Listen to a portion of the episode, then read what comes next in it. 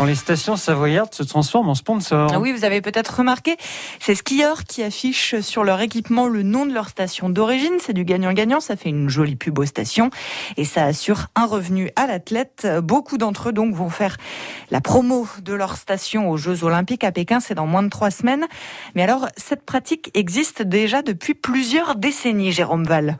Éric Labourex a pendant longtemps été le numéro un mondial du ski acrobatique. Il a aussi été le premier en France à avoir un contrat de prime avec sa station, la Plagne, en Savoie, qu'il affichait en grosses lettres sur son bandeau de tête.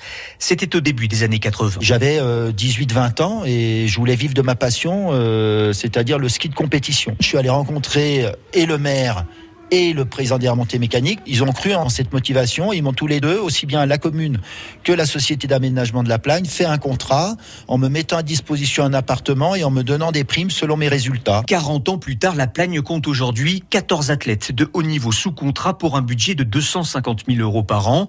C'est le cas de Brice Roger. Pour le skieur, ce contrat représente même la moitié de ses revenus. C'est un contrat indispensable pour nous permettre déjà de bien vivre de notre côté pour nous permettre aussi de récompenser un petit peu tous les efforts qu'on a fait euh, depuis qu'on est jeune et depuis qu'on s'investit dans, dans, ce, dans ce sport. C'est des contrats aussi qui ont du sens, qui représentent un peu tout notre parcours depuis notre enfance. Et c'est le critère principal de ces contrats de sponsoring. L'athlète doit être originaire de la station, y avoir été formé dans les écoles de ski.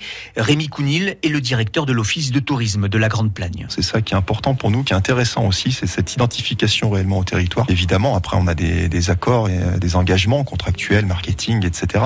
Mais je pense qu'avant tout, quand la promotion du territoire peut se faire euh, par les champions issus de ce même territoire, j'ai envie de dire la boucle est bouclée et tout est gagné. Quasiment toutes les stations ont développé ce type de contrat, comme au Grand Bornand, en Haute-Savoie, une dizaine d'athlètes, dont la tête d'affiche, Tessa Worley, portent les couleurs de cette commune de 2000 habitants, une promotion assumée. Stéphane Deloche est le président du ski club de la station. Il faut pas oublier qu'on est une station de sport d'hiver et qu'on a envie d'avoir cette communication au travers de ces champions. C'est un, un, vrai axe pour faire qu'on porte les couleurs de ce village. Et on, on veut continuer dans ce sens-là, bien sûr. Et pour ces JO à Pékin, ce sera même une publicité planétaire pour ces stations. Le Focus Info de ce matin est signé Jérôme Val. Il est à réécouter sur votre appli France Bleu ou tout à l'heure à 8h15.